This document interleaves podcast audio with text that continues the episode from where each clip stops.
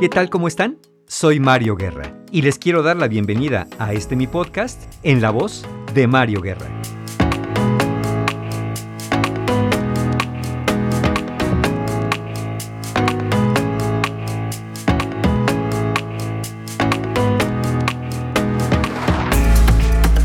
¿Qué tal? ¿Cómo están? Sean bienvenidas, sean bienvenidos a otro episodio de mi podcast.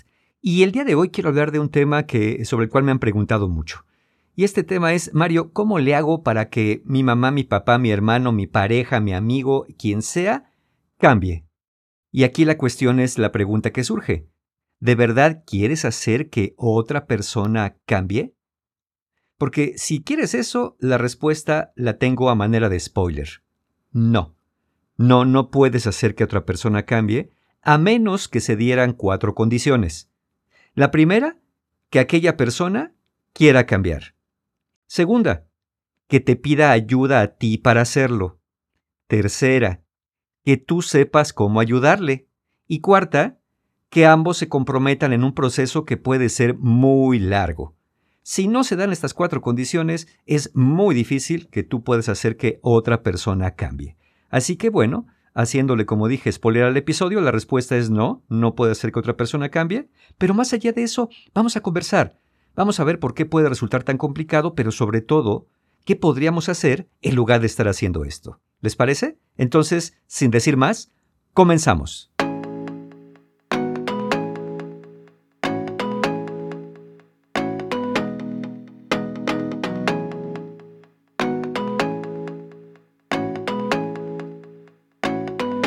Bueno, y por principio de cuentas, ¿por qué querríamos hacer que cambiara una persona?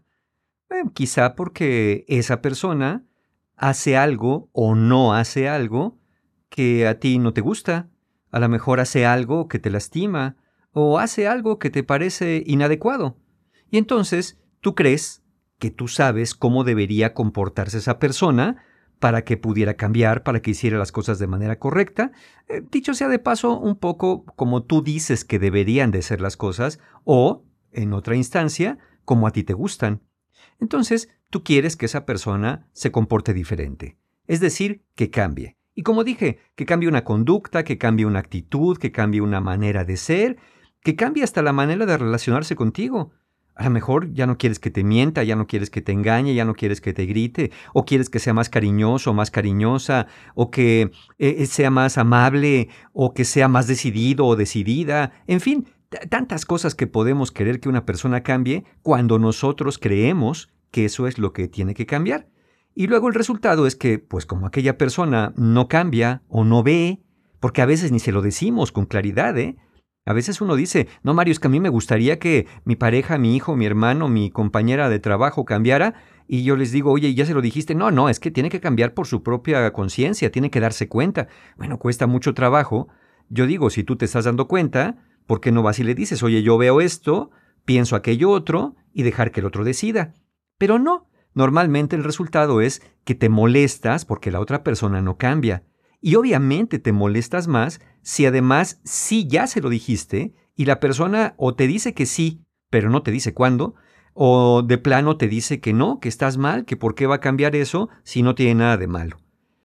Aquí la cuestión es que cuando esto pasa, surgen en ti algunas interpretaciones. Y las interpretaciones lo pueden empeorar todo.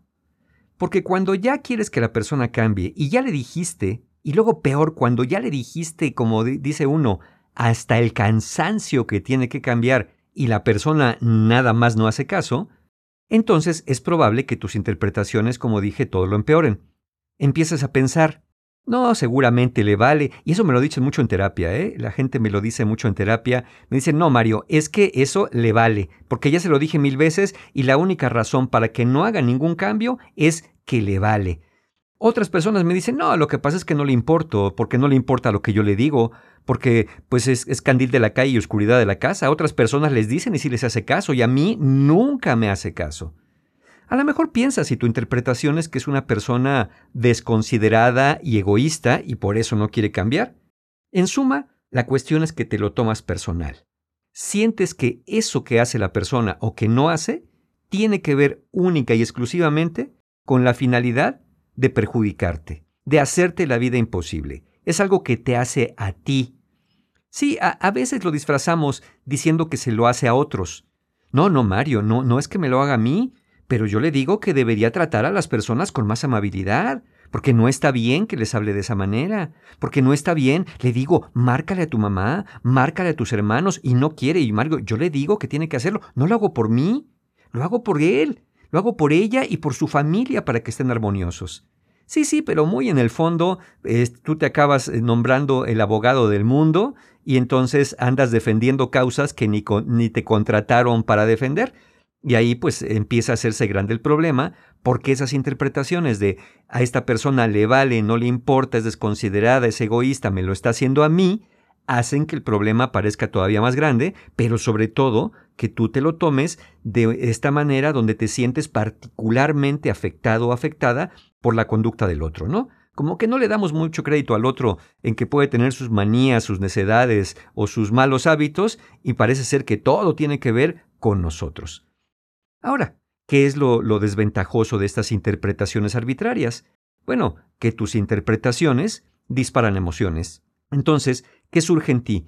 El enojo, la frustración, a veces la tristeza, y cuando estas emociones eh, se apoderan de tu maquinaria mental, ya no te da tiempo de pensar y en lugar de actuar en conciencia de a ver cómo le voy a hacer para solucionar esto, empiezas a reaccionar. Empiezas a gritar, empiezas a criticar, a acusar a la otra persona. No, es que vas a ver cómo un día me largo de la casa, es que yo ya no te voy a creer nada porque tú todo mientes, es que a ti no te importa nada. Y mira que la persona que está teniendo aquella conducta normalmente te diría, no es que sí me importa, pero ¿por qué te pones así? Y eso enciende más la mecha, ¿no es cierto? ¿Cómo que por qué me pongo así? ¿Cómo te atreves a preguntarme ya lo que me faltaba nada más, que fueras una persona cínica? Entonces te empiezas a sumergir en un océano emocional muy turbulento, en donde todo puede explotar y de hecho explota en cualquier momento. Pero aquí lo malo es que quien sufre las consecuencias, directas o indirectas, eres precisamente tú.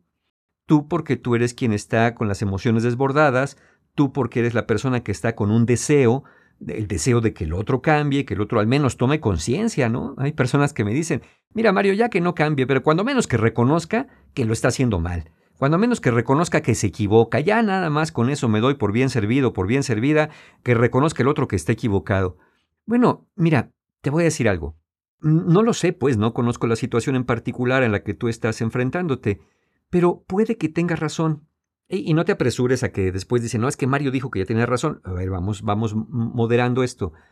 Puede que tenga razón. Mira, desde tu perspectiva, e incluso quizá desde la perspectiva de otras personas, puede parecer muy obvio y de sentido común que otra persona esté actuando mm, desconsideradamente, que esté actuando agresivamente o con indiferencia. Vamos, que esté actuando mal. Y que por ese solo hecho porque a ti y a mí nos pueda parecer que la persona está actuando mal, pues ya la persona tendría que hacer algo al respecto para cambiarlo, porque si está actuando mal, pues es evidente que tiene que corregirlo. Y luego viene la, interpretación. Ah, es que si no lo corrige es porque no quiere. Bueno, es más, insisto, puede que tengas razón en querer que la otra persona haga algún cambio de acciones o actitudes en la vida. La cuestión es, ¿qué tal si esa persona en la que tú y yo podríamos estar de acuerdo que tiene una actitud inadecuada, vamos a decirlo así, no puede ver lo que nosotros vemos, o no le da la importancia que nosotros le damos, o simplemente no quiere hacer ningún cambio, porque no ve la necesidad o porque, o porque no quiere. Ya, ya ven cómo es esto de la reactancia, que en algunas veces he hablado de esto. Eh, cuando uno le dice a una persona lo que tiene que hacer, pues menos lo hace o hace lo contrario porque siente que está perdiendo la capacidad de elegir y es como dicen algunas personas, a mí no me gusta que me manden, a mí no me gusta que me digan y entonces se aferran más a la conducta por disfuncional que pueda parecer. Pero, pero regreso al punto. ¿Qué tal si esa persona no puede ver lo que nosotros? No puede ver la aparente disfunción o la aparente desventaja de su conducta. ¿Qué, tal que no le dé la importancia? Hay personas que me han dicho, oye Mario, es que ya estoy cansado que mi pareja sea tan impuntual. Siempre es impuntual para todo, ya no sé cómo hacer para que se vuelva puntual y le importe. Bueno, probablemente no es que no le importe del todo, ¿No te has puesto a pensar que quizá tú le das demasiada importancia a la puntualidad? No, no, Mario, ¿cómo crees? La puntualidad es la puntualidad y tiene que respetarse a toda costa y sin importar qué. Eh, sí, porque eso lo dices porque eso lo aprendiste. Pero hay personas que dándole importancia a la puntualidad, siguiendo este ejemplo, no le dan tanta importancia como otros se la dan. Y entiendo que hay otras personas que francamente la puntualidad les parece como una especie de adorno social que, que se pone nada más cuando es necesario ponerse y listo. Pero, pero tendríamos que hacernos este planteamiento. Si el otro no puede, si el otro no quiere, si el otro no le da la misma importancia que yo, automáticamente hace que el otro esté mal? ¿No podrá ser, por ejemplo, que yo sea una persona obsesiva y que por eso me importen tanto determinadas cosas que a la otra persona parece que le pasan de noche o se le resbalan? El problema con todo esto es que esto te está afectando a ti. No sé si a la otra persona, a la que quieres hacer cambiar, pero definitivamente te está afectando a ti. ¿Cómo te afecta? Bueno, primero, te saturas y te agotas, porque estás pensando cómo hacerle para que el otro acepte que necesita cambiar y además cambie gastas tremenda energía cuando te haces cargo de lo que pasa en tu propia vida, pero además también pretendes hacerte cargo de lo que pasa en la vida de otras personas. Es decir, estás ocupado en el día cotidiano con lo que tú tienes que hacer y lo que sientes y dónde vas y vienes y el trabajo y lo que haya que hacer, y además estás, como dicen, con un ojo al gato y otro al garabato, viendo qué está haciendo la otra persona, a ver si lo hace bien, a ver si lo hace como se supone que lo tiene que hacer, entonces, mira, no, no, es que sí ya tendió la cama, pero no la tendió bien porque ya dejó una arruga. Sí, sí, hizo la llamada que le pedí, pero no dijo exactamente lo que yo quería. Y entonces, pues uno está atento a una cosa y a otra y eso se vuelve muy, muy agotador. Y después, déjalo agotador, lo frustrante que resulta. Porque inviertes mucha, mucha energía con muy pocos resultados reales. De hecho, el otro día que me preguntó en un taller, oye Mario, ¿qué es la frustración? Le digo, ah, mira, la frustración es hacer muchos esfuerzos con muy pocos resultados para los resultados que uno espera obtener. Es decir, le estás invierte e invierte e invierte y la persona nada más no hace ningún cambio.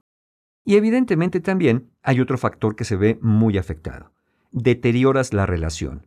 Como te la pasas insistiendo, como te la pasas criticando, como te la pasas corrigiendo y peleando con la otra persona, pues es natural que de por sí, si una relación tiene sus altas y bajas, si estás insiste e insiste e insiste en esto, pues la relación acaba por desgastarse o por dañarse de alguna manera.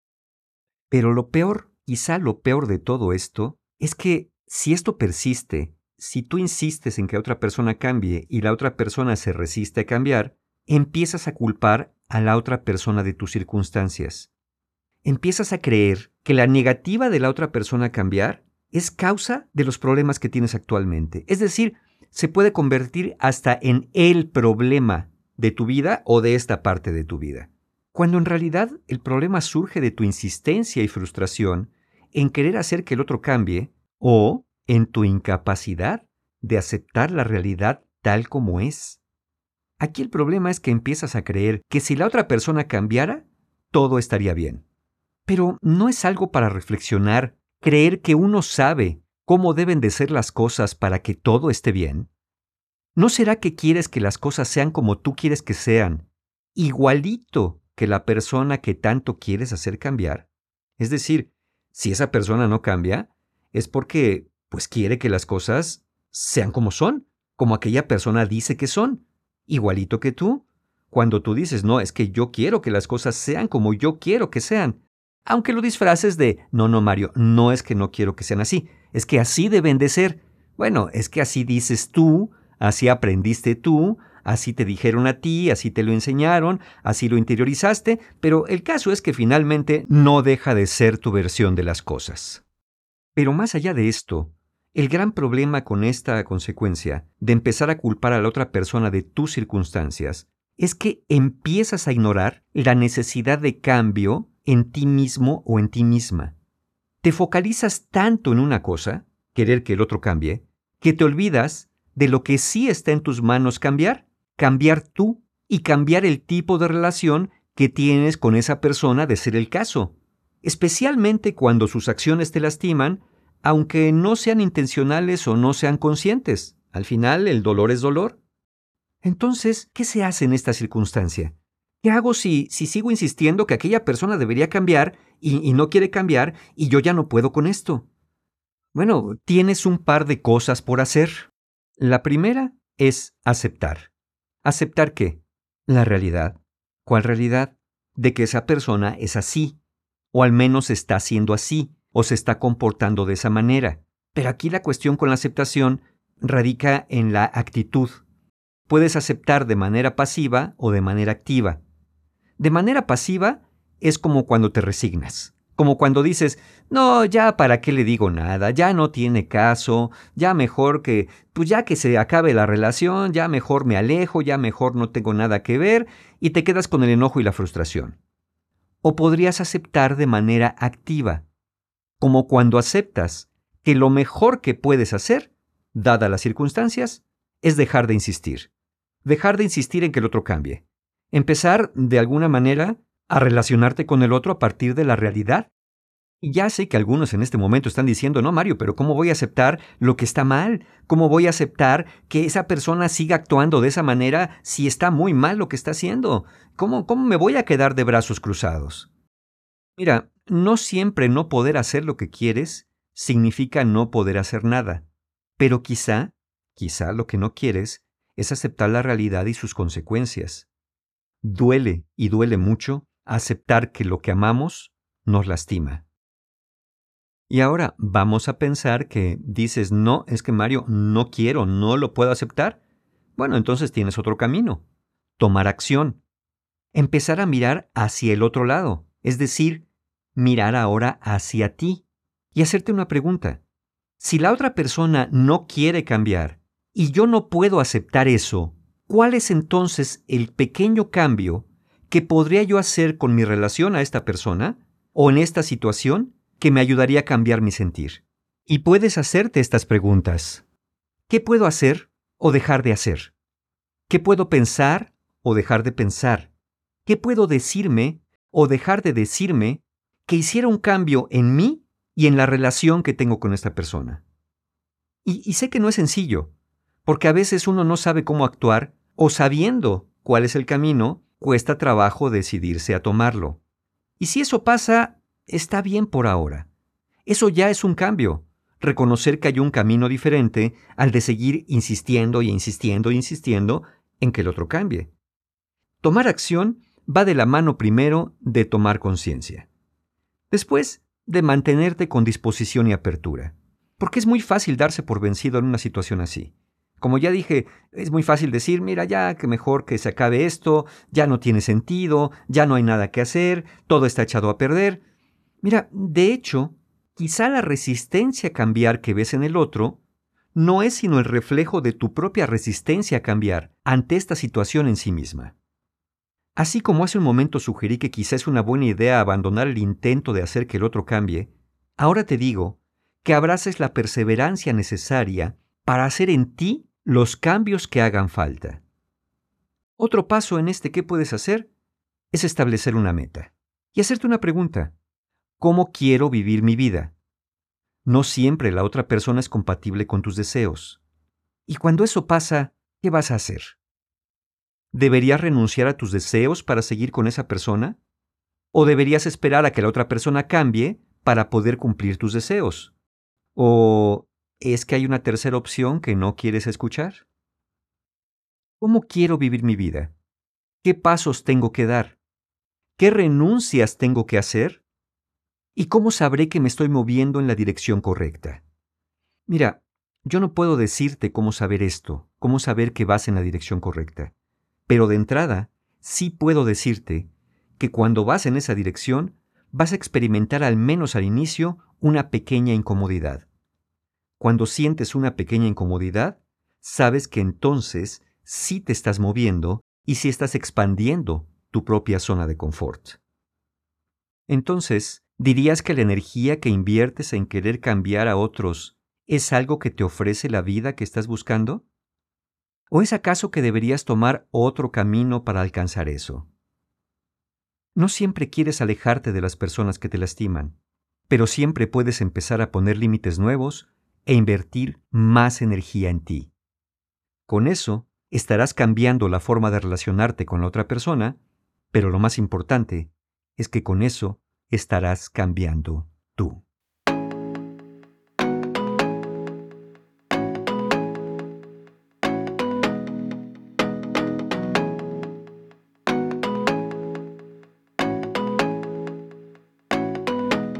Y ya para acabar de redondear todas estas ideas, pues eh, hay que reconocer que incluso aun cuando una persona quiere cambiar algo, a veces le cuesta mucho trabajo. ¿De qué creen que trata en muchas ocasiones la terapia en sí misma y por eso se lleva tantas y tantas sesiones cuando una persona, aun sabiendo lo que quiere, de pronto eh, se encuentra con que no puede hacerlo? Por diferentes razones, conscientes e inconscientes, por hábitos, por por diferentes situaciones, pero no, no resulta sencillo. Entonces, yo sí los invitaría a que abandonen esta idea de querer hacer cambiar a otra persona que sobre todo no quiere o no sabe cómo hacerlo. Y mejor, lo mejor que pueden hacer es sugerirle que busque ayuda profesional, que busque ayuda terapéutica. Pero, pero de eso no se trató el episodio, como ya lo escucharon, sino se trata más bien de mirar hacia ti mismo o hacia ti misma, de hacerte cargo de ti y de tratar de ver qué cosas puedes cambiar de ti para que finalmente puedas cambiar tu forma de relacionarte, al menos, al menos con esa persona, pero, pues en un efecto expansivo, probablemente también haya cosas que cada uno de nosotros tiene que cambiar, que normalmente no son conscientes o visibles para nosotros, pero que probablemente, probablemente nos harían mucho bien. Y bueno, yo confío que, como siempre, algo de lo que conversamos en este episodio pueda serles de ayuda y servirles de inspiración, pues para lograr aquello que quieren lograr y aquello que están buscando.